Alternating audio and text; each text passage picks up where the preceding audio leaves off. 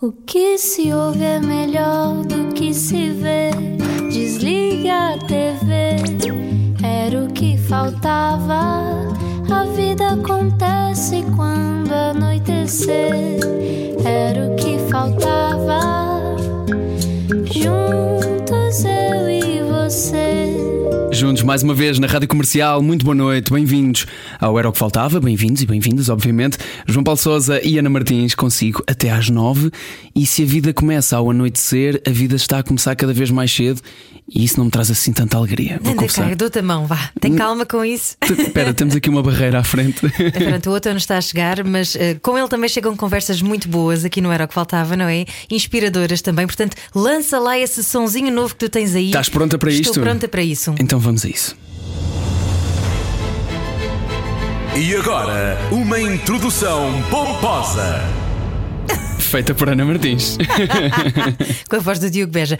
Aos 27 anos, uma inflamação na medula colocou-a numa cadeira de rodas. Aos 32, leva uma vida normal, é uma voz ativa pela inclusão contra preconceitos e estereótipos. Fala sobre temas como a vida sexual das pessoas com deficiência. Sabe o que é o capacitismo? Vamos descobrir hoje. A Catarina Oliveira é a espécie rara sobre rodas e está hoje no Era o que Faltava. Bem-vinda, Bem-vinda. Catarina. Obrigada. Como estás? Obrigada pelo convite. De Estou nada, muito bem. E gosto muito de estar aqui. Muito bem, vieste do Porto, não é? É verdade, sou do Porto, sim, sim. Vim do Maravilha. Porto eh, conhecer a bela cidade de Lisboa. E o teu dia a dia, quando vens para um sítio novo, Uhum. tu, tu já deves ser expert em eh, logística, em Certo. planeamento, Planeamento e de antecipação. tempo, não é? Sem Antecipação. dúvida, sem dúvida. Quando antes literalmente era tipo pegar no carro e ir, ah, agora já estou um bocadinho mais expert, não é? Já, já, já sei mais como mexer.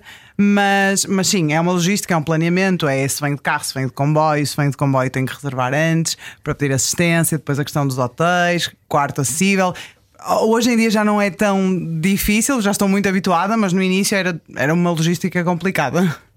Mas, Mas pronto. mas hoje em dia já, já sabes também, começas a, a memorizar aquele sítio, dá para ir e conseguir por ali, neste hotel dá Exatamente. para ficar e é tranquilo para mim. Sim. Mas continua a haver sítios onde não é possível eh, teres a tua normalidade, não é? Sim, é assim, eu confesso, eu já não. No início, depois uma pessoa também vai ganhando, uh, passa a expressão, calo, não é? Porque uma pessoa no início era de género, ah, espera lá, eu vou confiar nos filtros das plataformas onde procuras os hotéis e os sítios, porque há filtros para uh, pessoas com mobilidade reduzida, uh, se têm quarto adaptado, se não têm, mas obviamente, por experiência própria, depois chegávamos lá, eu chegava lá e o quarto não era assim tão adaptado como se dizia. Então hoje em dia já não vou, uh, ou seja, ligo para os hotéis, ou mando e-mail, peço fotografias, principalmente da casa de banho, que tem que ser acessível, com barras de apoio, banco de banho. Seja, é muito comum, por exemplo, e vocês obviamente não devem ter noção disso, mas nós reservarmos um quarto adaptado, diz que é adaptado, mas depois uma pessoa pergunta: olha, mas a casa de banho tem banco de banho ou cadeira de banho? Ai não, isso não temos. Ou seja, e eu penso, mas então. eu Então não é adaptado. Como? Exatamente. E portanto, hoje em dia eu já, já, já ligo, já peço fotos, já, já. Mas, por exemplo, na rua é sempre uma surpresa, não é? Eu no Porto já sei um bocado por onde mexer, por exemplo, se venho aqui a trabalho ou ter com amigos, também eles sabem a minha condição e, portanto, procuramos sí- sítios onde haja o mínimo de barreiras possível.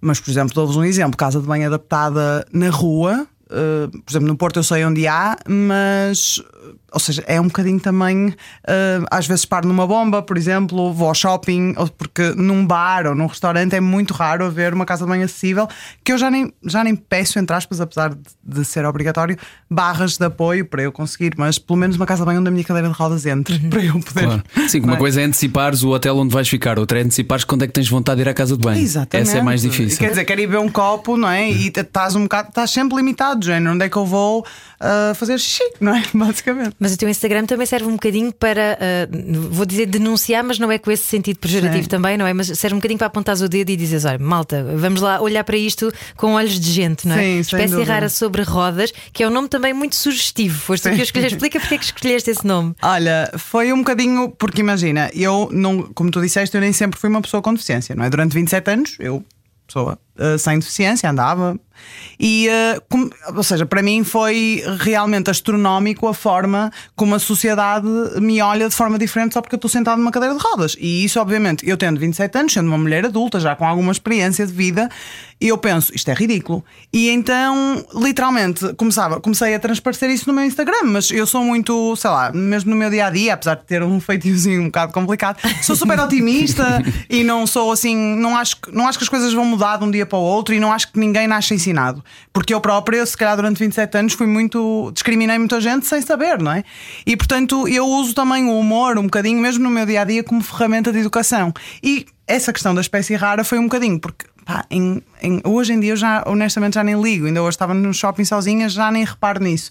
Mas no início, eu em qualquer sítio onde entrava, principalmente se fosse sozinho ou assim, sentia realmente que as pessoas me olham como se eu fosse uma espécie rara. Então, em discotecas, com, uh, na vida social, no cinema, qualquer coisa, é tipo as pessoas olham e às vezes há pessoas que tentam disfarçar, outras nem tanto. E então eu comecei a brincar no Instagram, tipo, ah, sinto-me uma espécie rara, uma espécie rara, e o pessoal que me seguia começou também a usar um bocadinho esse termo. E então eu pensei, olha, pronto, vou ser a espécie rara sobre rodas, Mas o que é que é mais estranho para ti? Hum. São as pessoas que, que fingem que não vêm uhum. ou as pessoas que te tratam de maneira diferente quando vêm?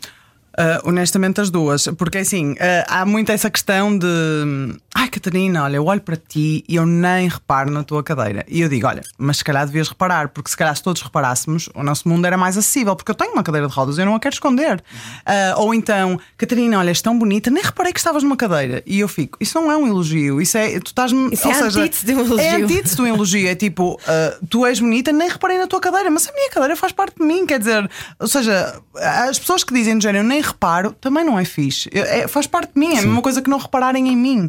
Mas eu gostava simplesmente é que, que ou seja, que é a mesma coisa, eu, eu faço muito este, esta comparação com os óculos. Os óculos é um produto de apoio. Uh, é super normal tu vês alguém na rua de óculos, tu não vais ficar. Oh meu Deus, alguém aqui de óculos. Porquê? Porque está banalizado, há muito mais gente a usar.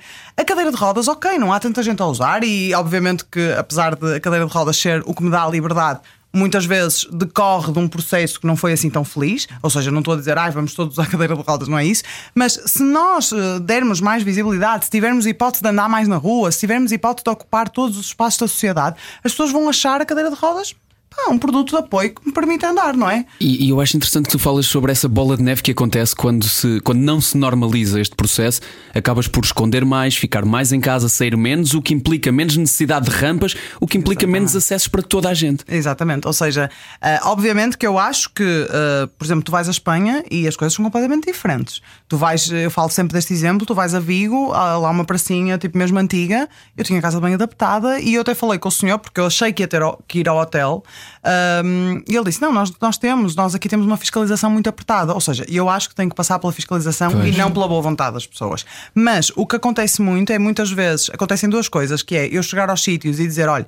Está a ver, isto não é acessível poder pôr aqui uma rampa. E a primeira, geralmente a primeira resposta que eu sei que as pessoas não fazem por mal é: Não, mas ó menino, não se preocupe, eu ajudo. E eu explico: olha, mas eu não, eu não quero ajuda, eu quero entrar, se eu posso, quero entrar de forma independente, porque uma rampa dá para toda a gente ultrapassar.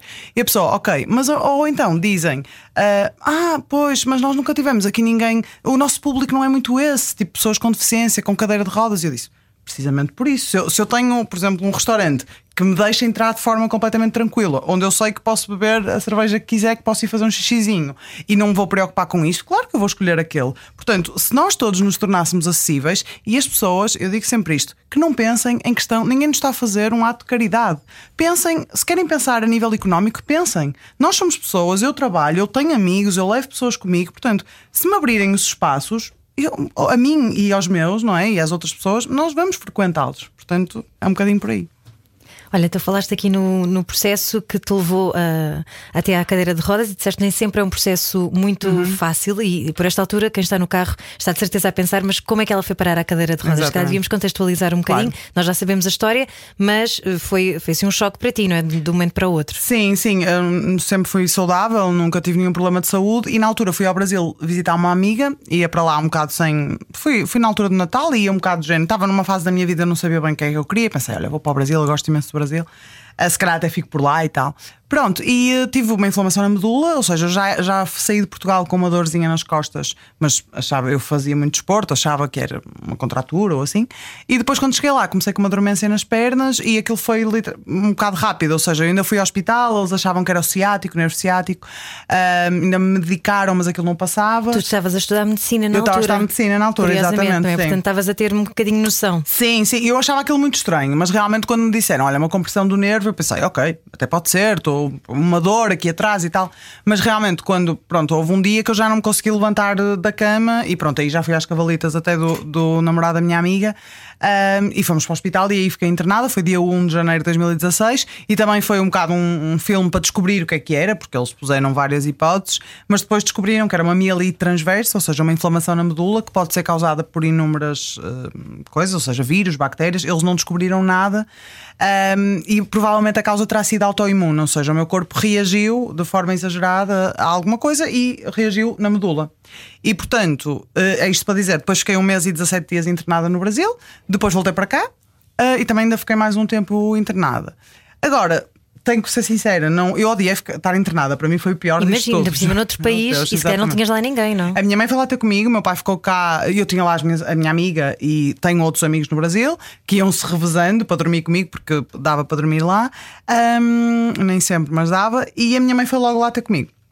Pronto, mas eu odiei estar internada porque eu nunca tinha estado internada e os catéteres e, e olha, apanhei tudo o que tu podes imaginar no hospital, uma meningite hospitalar e tudo, só queria sair de lá, estás a ver?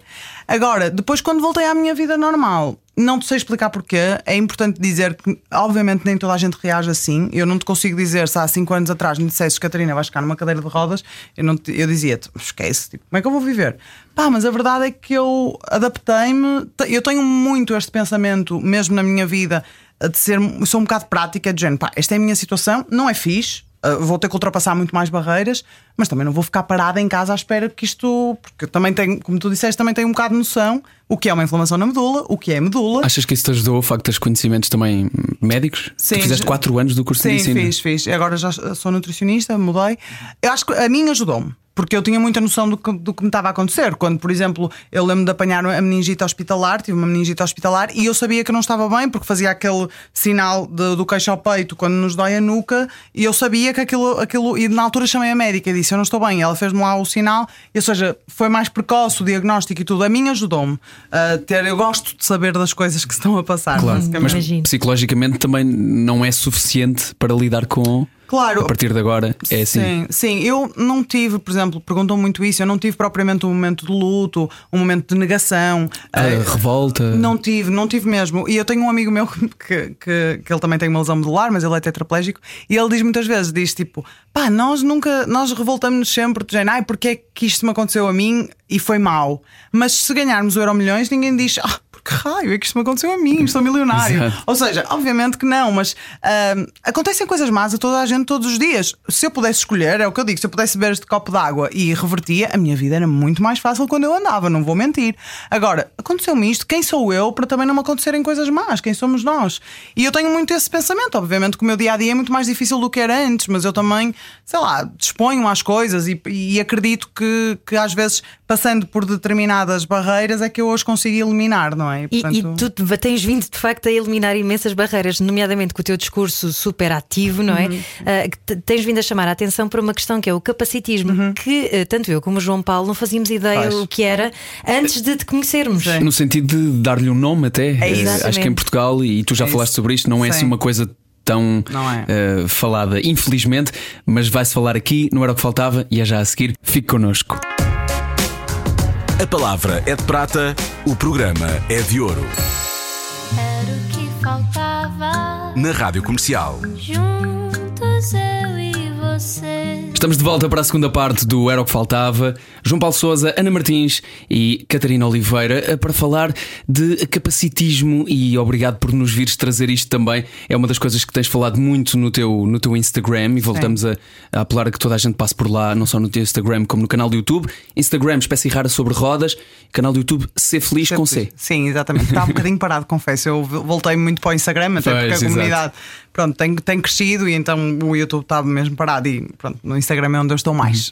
Ainda assim, trouxeste-nos este, este termo, acredito que é muita gente, não só, não só a mim e a Ana, que acabamos por saber o que é que ele uh, significa e em que é que ele se, se, transforma na prática, mas não tínhamos um nome para isto. Exatamente. É o capacitismo. Uh, de que forma é que tu descobriste? Olha, eu descobri porque lá está, como eu te disse, tenho, consumo muito conteúdo do Brasil, tenho muitos amigos lá uh, e também com esta questão da deficiência fui conhecendo várias pessoas lá e eles lá obviamente são muito mais, mas têm esta questão do ativismo está um bocadinho mais forte, principalmente na, na, questão da deficiência, e comecei a ouvir isto: capacitismo, capacitismo, comecei a estudar, percebi que em inglês é ableism, nunca sei dizer isto muito bem, se é ableism ou ableism, mas uh, ou seja, já se fala há bastante tempo, e realmente em Portugal eu nunca tinha ouvido falar. Obviamente que toda a gente fala da discriminação contra a pessoa com deficiência, mas dar um nome é sempre bom, como temos o racismo, a xenofobia, etc., uhum. temos o capacitismo. Mas é o quê? É tratarmos a pessoa com uh, condescendência? Basicamente é muita coisa. O capacitismo é, é, a definição da discriminação contra a pessoa com deficiência e isso está transversal à nossa sociedade em muitos pontos. Ou seja, está nas barreiras físicas, ou seja, na acessibilidade, na falta de rampas, ah, etc. Toda a gente já, já, de certeza que já pensa um bocadinho uma cadeira de rodas ou uma pessoa com deficiência às necessidades, porque depois são muito diferentes, a deficiência é muito diversa, mas está também nas atitudes, e para mim essa é a maior barreira, ou seja, um, as pessoas com deficiência estão, e obviamente que se calhar para vocês até vai ser difícil de entender algumas coisas, porque é normal, mas as pessoas com deficiência geralmente estão em dois polos, ou das duas uma, ou a Catarina é uma coitadinha, pobrezinha, que pena, ela está numa cadeira de rodas, ou então sou o máximo, sou tipo uma inspiração. És uma guerreira. Sou uma guerreira porque estou a cortar uma cebola em casa, uh, ou porque tenho um filho, ou porque conduzo. Ou seja, Está tudo bem, obviamente que eu entendo que as pessoas percebem que eu tenho que ultrapassar determinadas barreiras, mas isso invalida as minhas conquistas. As minhas conquistas estão sempre associadas à minha deficiência. Estás tipo... a falar do ponto de vista das outras pessoas. Para Exatamente. as outras pessoas, ou Exatamente. são coitadinhos, ou são heróis é incríveis, Exatamente. anjos e essas Sim. coisas. Sim, a, a, a, pessoa com deficiência é vista assim, ou uhum. num polo ou no outro. E, e deve é ser que... vista como? Como uma pessoa. Normalidade. Como uma pessoa. Ou seja, imagina, eu pá, resolvo meter num doutoramento, acabo o meu doutoramento com 20 pá, sou o máximo, sou incrível, sou. Mas não é porque eu tenho uma deficiência, é porque eu acabei o meu doutoramento com 20, independentemente de ser eu ou tu que não tens deficiência nenhuma. Uhum. Não é aquela coisa do género, tu não passas por alguém e dizes do género, uau, conduzes um carro. Tipo, e a mim fazem-me isso. Uma coisa é perguntarem-me: olha, como é que tu conduzes? Tipo, quais são as adaptações que tens? Curiosidade normal. Agora, estarem fascinados porque eu falo, porque eu quero ser mãe, ou porque uma amiga minha é mãe, ou porque tenho um namorado, por exemplo, essa, a, questão dos relacionamentos, de, de o meu namorado ser um máximo por ser o meu namorado, de género, pá, não é para todos. Tipo, já, já disseram isso, de género, não é para todos, hein? Hum, forte. Isto, isto é completamente ridículo. Partem do pressuposto de que ele está, está a ajudar e que tu és dependente. Que também. ele é o máximo, que ele é o máximo porque se sujeitou a namorar com uma pessoa com deficiência. Não porque é um bom ou mau namorado. Exatamente. Ou não porque simplesmente porque é que uma pessoa não há de gostar de mim só porque eu me sentei numa cadeira de rodas. É tipo, para mim, eu entendo, não, não sei se eu quando andava, por exemplo, se estivesse numa discoteca, só olharia para, uma, para um rapaz na cadeira de rodas e sequer se conseguiria perceber se ele é bonito ou não. Se calhar as minhas barreiras iam ver uma cadeira de rodas e eu ia virar a cara, porque isso também acontece muito, tipo pré-Covid, de eu ir sair à noite, por exemplo, e eu sinto que a abordagem das pessoas às vezes não é tão direita. Ou, por exemplo, depois sabem quem eu sou e vão pelo meu Instagram, mas aquela, aquela abordagem direta de parece que faz um curto-circuito no cérebro. É uhum. É tipo, eu estou a olhar para aquela miúda, tipo, até me parece interessante, mas tem ali uma cadeira de rodas, tipo, isto é estranho. Será que eu posso ir lá? Será que eu não posso ir lá? Tipo, tu tens mais noção disto porque tens o, tens o antes disso também, não é? Exatamente. Consegues comparar com as diferenças Exatamente. diretas. E, e, neste momento tu dizes que te abordam mais através das redes sociais. Achas que é um, uma maneira de não, uh, não ter o confronto visual, não ter o confronto direto? Talvez. É uma maneira cobarde de te abordar também? Talvez. Eu acho que às vezes as pessoas não sabem como é que hão de lidar pessoalmente. Uhum. Tipo, uh, aquela coisa, se se sentam, se estão de pé, se dizem alguma coisa, onde é que, onde é que podem se posicionar? Quase assim, estás a ver? É quase e... um código social novo que eles têm que, que aprender. É? Exatamente. É? E, eu, e, é o que eu digo, pá, acho com naturalidade. Se tiveres, obviamente, se tiveres a oportunidade, estás a falar comigo e se tiveres a oportunidade de sentar. Ah, se calhar agradeço, não estou tão em esforço. Agora, se não tiveres a oportunidade, não é por causa disso que estou a dar um exemplo. Mas acho que as pessoas, às vezes, aquela abordagem direta parece que têm medo, percebes? Não é toda a gente, obviamente, mas uh, parece que têm medo. E depois, pronto, uma rede social parece que eu sou do género deixa da cadeira de rodas existir, então as pessoas já conseguem falar normalmente comigo.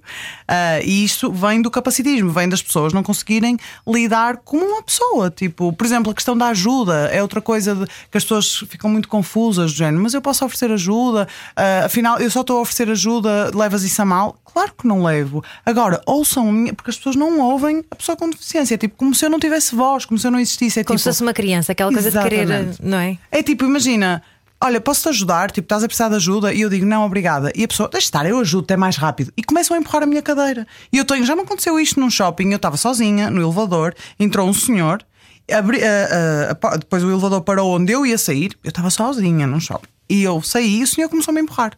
E eu comecei a perceber que estava a andar mais rápido e olhei para trás e disse: olha, tive que travar e disse: olha, desculpa, ai, só estava a ajudá-la. E eu, mas eu não pedi ajuda, sabes? E tipo, eu sei que as pessoas não fazem por mal, mas é uma invasão da nossa bolha, como se A, não a pessoa se calhar entende isso como um, ge- um gesto gentil, não é? Uma Sim. gentileza que te está a fazer. Sim.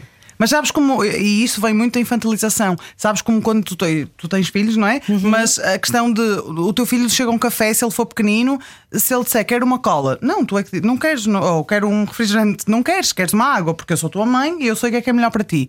Quase como isso, é como se as pessoas me vissem uma, uma criança que eu não tenho voz, sabes? É do género. Não, eu sei que o melhor para ti é eu empurrar a tua cadeira. Se tu não queres, não queres saber, porque eu estou-te a ajudar, percebes? E essa ajuda não é fixe. E é achas- Força, força, força, desculpa. Eu ia perguntar se achas que isso vem quase de uma noção de, de alguém que se acha superior. Sim, eh, acho que sim. E aliás, eu quanto mais estudo sobre isso, mais percebo que isto é uma questão histórica, não é? As pessoas com deficiência, antigamente, muito antigamente, na Idade Média, eram mortas, porque era tipo quase um castigo e as pessoas morriam. Tu E- falas no síndrome de Quasimodo nas tuas Sim, redes, não é? sim, Eu sim. achei isso muito interessante. Sim. As pessoas lá está, eram mortas, depois passaram a ser institucionalizadas, ainda são, Ahm, e, eh, ou seja, sempre tiveram muito à margem. E a pessoa sem deficiência, porque também consegue usufruir da sociedade de uma forma 100%, não é? In- inerentemente se sente ligeiramente superior, porque essas atitudes são de quem, de quem é superior. Eu não tenho voz, eu sou inferior porque eu tenho uma deficiência. E as pessoas têm que entender é que ah, a minha cadeira de rodas, não, ou seja, eu tenho um déficit em alguma coisa, que é no andar, como também tenho um déficit no ver, porque eu tenho uma miopia, se tirar as minhas lentes de contacto eu não vejo nada. Mas a sociedade adaptou-se a mim e deu-me lentes de contacto, deu-me óculos. Então agora também tem que se adaptar a mim e dar-me rampas, dar-me casas de banho adaptada para que eu possa ser ah, independente. E, por exemplo, pessoas que têm limitações, eu tenho amigos que têm limitações muito superiores às minhas, que só mexem a cabeça e que têm cuidadores, por exemplo, que fazem tudo o que o corpo deles não consegue fazer, mas eles têm empresas, eles têm família, porque é potenciar o ser humano. Eu não quero, não, não é do género fazerem por mim, é potenciarem-me, percebes? É, é isso. E quão difícil é que tem sido explicar a pessoas que acham que estão só a ajudar e que estão a ser a fazer um ato bondoso que na verdade isso não te está a ajudar a ti. Sim, é, não é fácil. Uh, eu, por exemplo, no meu Instagram utilizo muito o humor, não é? Também para, para, para falar das coisas, porque, pronto, eu acho que a deficiência é vista como uma coisa muito pesada e eu gostava de tirar esse peso da deficiência. Obviamente que há coisas que são complicadas e há pessoas com deficiência que têm muitas outras como- comorbilidades para além da, da- do que se vê, não é? Como há pessoas sem deficiência que também têm muitas coisas que não se veem. Ou seja, é difícil, eu uso muitas vezes o humor, acho que tenho muito o pensamento de eu não acho que as pessoas nascem ensinadas, eu acho que as pessoas têm todo o direito de errar. É o que eu costumo dizer, género, perguntem-me. Ah, Agora, tem que ser perguntas com contexto, não é tipo pararem-me no meio da rua como já aconteceu, vai voltar a andar. Tipo, isto já aconteceu. Tipo, porquê? Não fazes isso com mais ninguém. Ou- Mas era uma criança que. não, era um senhor eh, idoso. Por exemplo, essa das crianças é outra. Por exemplo, é super normal. Há crianças que nunca viram uma cadeira de rodas. Para elas é um carrinho altamente. É porque é que aquela menina vai tipo a deslizar na rua. Tipo, pais, se a criança apontar, obviamente podem lhe dizer: olha, não se aponta para as pessoas. Mas não digam coisas como eu já ouvi, de género, olha. Não olhes que a menina está dói-dói. Tipo, eu não estou doente. Eu tive um problema de saúde, mas tipo, ou então. ah, E olhar para ti também não, não te vai nem exatamente. ajudar, nem. Quer dizer, pode. Bom. Não, mas Na é verdade, o tipo- comportamento é que te pode prejudicar. É isso, é o comportamento, Não o tipo- simples facto de olhar, não é? Claro, olhar, olhamos todos uns para os outros. Claro. Agora, olhar descaradamente ou ficar colado, olhar, não, não tem absolutamente lógica nenhuma. Já agora que te- falaste desse senhor que te perguntou essa coisa Sim. bizarra, se ias voltar a andar, aproveito para ler a descrição do teu Instagram. Cada vez que pensares que o meu maior desejo é voltar a andar, constrói uma rampa. Eu agradeço. Exatamente. Grande descrição, Sim, sim. grande descrição. Não, isso é- há muito essa, essa questão que também vem, e tenho que dizer isto, vem muito decorrente da ficção e da forma como nos representam nas novelas, no- nos filmes, etc. Agora está a mudar um bocadinho. ah, que o nosso maior desejo é voltar a andar. Tipo, eu não acordo a pensar que eu quero voltar a andar. Obviamente que é o que eu digo, se eu bebesse este copo de água e pudesse voltar a andar, a vida é muito mais fácil. Mas, tipo, ah, não é a minha prioridade. Eu não estou, por exemplo, quando, quando me veem mais em baixo ou mais triste, não sei o quê. Acredito que há pessoas que é de género, pois, coitada, tipo, ah, não é fácil de género. Ela de certeza que quer, tipo, reverter aqui. Pá, eu se calhar estou triste porque discuti com alguém ou porque me correu mal o dia do trabalho. Como sabem? todos nós. Isso, é tipo desfocar uh, da deficiência, sendo que não, não é invisível, e, tornar invisível, mas desfocar-nos dela. Não, uhum. Ou seja, a cadeira de rodas não é o meu principal foco, mas ela está cá. Aliás, tu até, uh, por falar em novelas, dizes isso em as vil, os vilões, normalmente, sim. não é? O, o grande castigo sim, ficarem sim, paraplégicos, sim, é? exatamente. Esse, esse, drama. O, o pior castigo. Então, lá está, há muitas mensagens erradas que são passadas e isso eu acho que também passa muito. E houve recentemente uma polémica até com a, com a CIA, acho eu, porque fez um, um videoclipe com uma pessoa autista, uh, ou melhor, a retratar uma pessoa autista que, com uma atriz que não era autista. E depois isso leva a, a imensos viés, ou seja, as coisas não são representadas da forma real. E às vezes, eu compreendo que às vezes, imagina, querem fazer a transição de uma pessoa que andou e deixou de andar. Pá, tem têm que pegar num ator ou numa atriz que não tem deficiência, mas consultem uma pessoa com deficiência de género, olha, venha-nos ajudar a construir esta história, depois há erros que são do género, meu Deus. Tu falas disso noutras situações também, e há bocadinho falámos sobre isso na, na, primeira parte da conversa, da construção de casas de banho, por exemplo, que já apanhaste coisas bizarras como sim. ter que carregar com o pé para a água correr. Sim, sim. O que significa que foi alguém sem uh, nenhum tipo de deficiência, exatamente. mas também sem nenhum conhecimento sobre pessoas com deficiência que construiu é esse tipo de coisas. Isso. É tipo as casas de banho, por exemplo, com os lixos que se abre com o pé, uh, por exemplo, agora com a questão dos desinfetantes, muitos abrem uh, tipo, só deitam um desinfetante com o pé. Uhum. Obviamente que eu consigo fazer um cavalinho e, e, mexer naquilo, mas é muito chato. Ou, por exemplo, a, a, a torneiras, que foi, até foi num festival que eu, por acaso, fui à casa de banho com, com a minha irmã na altura e até lhe disse: Olha, se eu estivesse aqui sozinha, uh, não conseguia lavar as mãos, uh, porque era ainda por cima é daqueles meios de borracha que eu tinha mesmo que fazer força.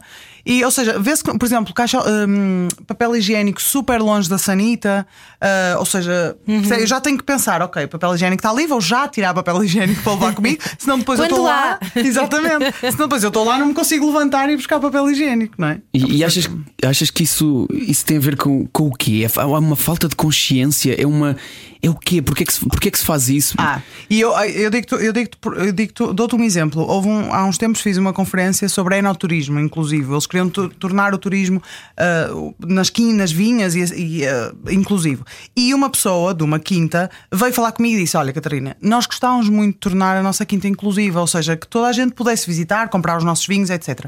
Mas nós não somos acessíveis, aquilo é péssimo. Ou seja, e nós não sabemos como é que havemos de pôr aquilo acessível, não temos conhecimento, os arquitetos dizem que é impossível os engenheiros também. Tu estarias disponível a ir lá passar um fim de semana sabendo que vais passar as passas do Algarve, porque aquilo não é acessível, mas para nos ajudares com a tua a tornar aquilo acessível, eu fazer uma consultoria que pode ajudar-te até outras pessoas Exatamente. também. Exatamente, claro. e é isso que falta. Falta consultarem verdadeiramente as pessoas com deficiência, uhum. sem medo de, olha, estás disposto, obviamente que são coisas mais, uh, mais profundas e que exigem trabalho, deve ser encarado como um trabalho, mas chamarem a pessoa com deficiência, olha, anda cá, ajuda-nos a tornar este hotel acessível, o que é que é preciso, o que é que não é preciso, porque ninguém é melhor que nós para saber o que é que nós precisamos. E essa, essa tem sido também a tua missão, desculpem interromper, Ana, vamos só fazer uma curta pausa. Claro. Tem sido também a tua missão uh, transformar a vida das outras pessoas que passam pelo mesmo que tu um bocadinho mais fácil e melhor. E já a seguir continuamos a conversa com Catarina Oliveira, aqui no Era o que Faltava. A palavra é de prata, o programa é de ouro. Era o que faltava. Na Rádio Comercial. Juntos eu e você. Estamos de volta para a terceira parte do Era o que Faltava, a conversa hoje com Catarina Oliveira, ou no Instagram, uma espécie rara sobre rodas e uma página que nos pode ensinar muito eh, sobre uh, termos até uh, que, bom, todos devíamos saber o que são e já falamos aqui sobre alguns deles, capacitismo, por exemplo, mas uma das, que, das coisas que tu gostas de falar ativamente e que toda a gente sabe que há um grande preconceito sobre isso ehm, é sobre o sexo. E, e, e sabemos que um, ehm, vários preconceitos existem sobre isso, como é que eles continuam a sobreviver? Achas que as pessoas que estão numa situação semelhante à tua não têm coragem ou não conseguem, com a tua naturalidade, falar sobre isto? É assim, eu acho que há muitos mitos hum, aliados uh, ou ligados à sexualidade da pessoa com deficiência. E isto vem de quê? Vem, por acaso, ainda no outro dia fiz um, uma apresentação sobre isso, que vem de o sexo está muito ligado, e tu, nós vemos isso muito, na representação de sexo está muito ligado a um corpo padrão, a um corpo bonito, a um corpo perfeito, uh, à questão, obviamente, heteronormativa, um homem e uma mulher, depois podemos ir para a questão das posições, também geralmente é retratado sempre peso. na mesma posição, do peso, etc. Só agora também começa a mudar. É? Exatamente. Ou seja, Em primeiro lugar, há muita gente que acha que nós, pessoas com deficiência, somos assexuados, ou seja, não, não, não temos vida sexual, não gostamos de sexo, ou, não, ou até gostamos, mas não temos. E que não têm capacidade reprodutiva também, Por não é? exemplo, a questão da reprodução é outro mito, ou seja, que, que a reprodução para nós é sempre muito difícil. Por exemplo, há pessoas que acham que a deficiência é hereditária, todas as deficiências. Eu até brinquei uma vez num vídeo a dizer que realmente. Pá, todos os meus filhos vão sair já de mim com cadeiras de rodas, portanto, porque ah, às vezes as pessoas é tipo, isto pega-se, é quase isso, ou que nós não vamos ter capacidade de criar os nossos filhos. Portanto, há muito esse mito. Depois há aquele mito de que nós também somos hipersexuados, ou seja, principalmente pessoas com deficiência intelectual, Sim. que às vezes não Exatamente. se expressam da mesma forma, de uma forma padrão, então as pessoas veem aquilo quase como perverso. Ah, e não é, é uma forma diferente. Obviamente que pode haver pessoas com deficiência perversas, como há pessoas sem deficiência, Claro. mas não está diretamente ligado. E eu acho que os mitos, ah, e respondendo à tua pergunta, vêm muito do desconhecimento. Há um desconhecimento total. Tipo, Não se fala disso Não se Sim. fala. Mas era isso que eu estava a pensar também. Se, se a medicina, o facto de teres feito 4 anos de medicina, Sim. também te ajuda a, a discernir um bocadinho melhor do que é que pode ser mito e do que é que é verdade. Olha, eu acho que o que me ajudou, por exemplo, na minha vida, ajudou-me muito eu ter tido uma deficiência adquirida com 27 anos.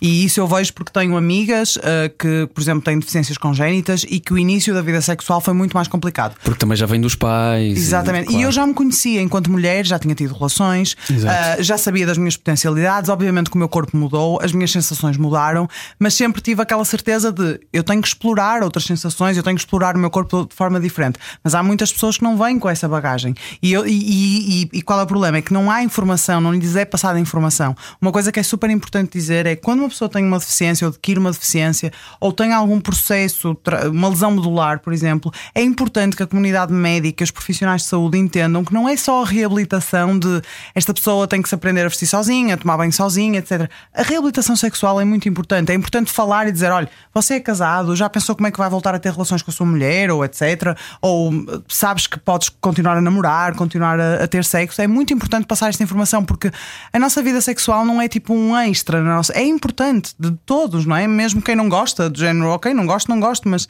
é muito importante falar sobre isso. E acho que todos os preconceitos e todos os mitos vêm da desinformação. Portanto, deduzo que queiras ser mãe, Catarina Oliveira. Olha, foi engraçado que não, não já, não quero ser já, mas sim, sempre, sempre pensei muito nisso, quero ser mãe. Tenho amigas que, que tiveram uma lesão medular e que já foram mães, e isso também ajuda porque vemos as outras experiências. Mas sim, foi é engraçado que foi das coisas que eu perguntei logo ao médico quando ele me disse cá, eu não tive aquela conversa fatídica que se vê nos, nos filmes de ah, não vais voltar a andar. Não foi isso, mas foi tipo um médico de cá sentou-se comigo e disse: Olha, já viste a tua ressonância, tens noção que as, as probabilidades disto se reverter são poucas.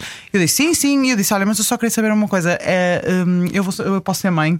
Ele disse: Sim, claro que sim. Tipo, acho que sim. Se não tiveres nenhum problema no útero, nem nenhum problema reprodutivo, a partir da lesão medular não mexeu nada com isso. Porque nós, imagina, temos o choque medular passado a lesão medular e ficamos tipo oito meses mais ou menos sem a menstruação. E então aquilo também mexe de género: será que isto não vai voltar? Será que eu não vou ser mãe? Mas sim, eu gostava muito, gostava muito. Que bonita. E há uma coisa também muito bonita que tu disseste numa entrevista que nós lemos e, e que é hum, há, há coisas, não são só dificuldades, há coisas boas uh, que te aconteceram, nomeadamente abrandares o ritmo e estares Sim. mais no presente. Sim, sim. Eu, eu acho que a cadeira me trouxe isto. Eu acho que eu própria não entenderia se não tivesse.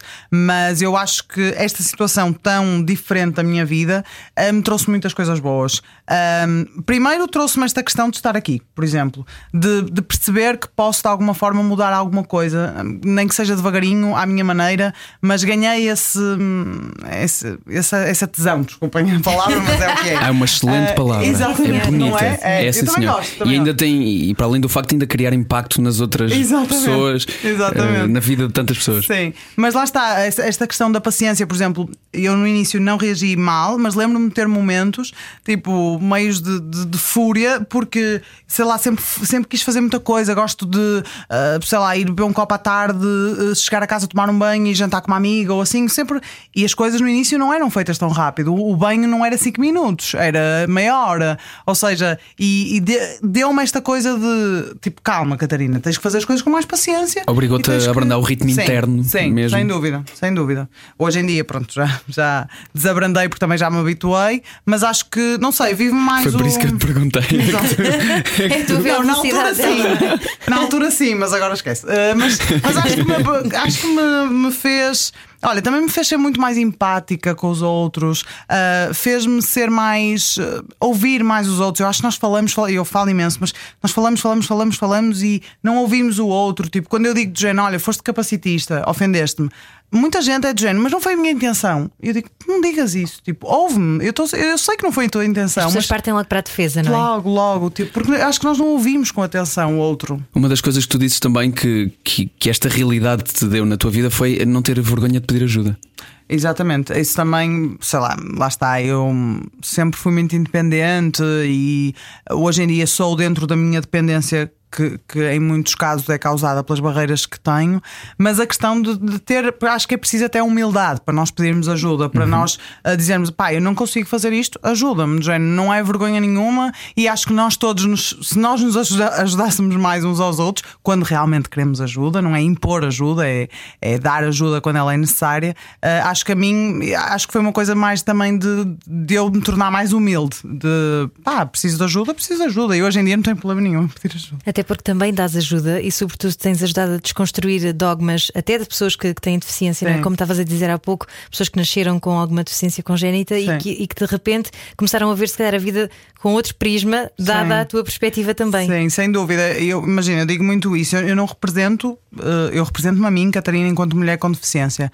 Mas a verdade é que às vezes eu, estudando, também pondo cá para fora determinadas situações que se passam comigo, eu recebo muito isso no Instagram de pessoas com deficiência que que dizem, pá, eu por exemplo, a questão da família, de, pessoas que nascem com deficiência e que a família acha que o está a proteger, mas na realidade não está. De, por exemplo, eu tenho uma amiga que me diz, Jane, eu só agora com 30 anos é que estou a perceber as minhas potencialidades, porque os meus pais sempre me disseram, não por mal, mas sempre me disseram que eu iria sair de casa quando arranjasse alguém que fosse tomar conta de mim e esse alguém ia ser o parceiro dela. Estavam a escondê-los e não a protegê-los. Exatamente, não é? isso não é proteção. E, e, tenho outra amiga que tem uma deficiência também praticamente congénita e os pais sempre a libertaram uh, e é completamente diferente, as vivências são diferentes e, portanto, para mim é mesmo importante que as pessoas com deficiência, de alguma forma, também, com deficiência também se possam desconstruir, porque nós também somos capacitistas. Eu digo sempre isto, eu também desconstruo a mim própria. Eu lembro de, de falar com um amigo meu que tem paralisia cerebral a primeira vez, ele tem a minha idade,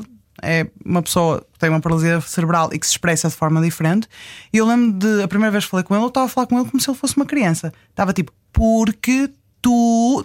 E de repente parei e pensei, que porcaria é esta? Tipo, porquê é que eu estou a falar? Ele expressa-se de uma forma diferente, mas ele entende-me da mesma forma, ou seja, nós próprios somos capacitistas e essa desconstrução, que também é preciso humildade para, e é preciso querermos fazê-la, é muito, muito importante. E depois, quando pessoas sem deficiência me dizem também, tipo, de género, Catarina, já fiz isto, estou-me a rir muito, porque às vezes com situações mais caricatas que eu ponho, estou-me a rir muito, mas eu não vou voltar a fazer porque eu estou a perceber que foi ridículo, estás a ver? E isso também é muito bom, perceber que as pessoas sem deficiência também se desconstroem. Uhum. E é importante dar essa, dar essa, essa nova perspectiva e quando se liga isso no, no, cérebro, nunca mais volta é a desligar. Uh, eu estava a pensar no seguinte: tu neste momento inspiras muitas pessoas e acabaste de dizer não só pessoas com deficiência, mas pessoas sem também.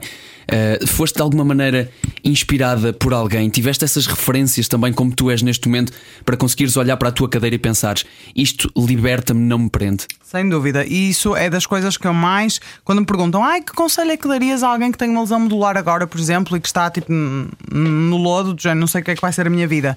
E eu digo sempre, procurem referências. Tipo, foi o que eu fiz, eu lembro-me de estar no centro de reabilitação e depois eu também não tenho muitos problemas em perguntar, não é? E de procurar no Instagram outras pessoas com, na cadeira que tivessem vida social, que praticassem desporto, etc.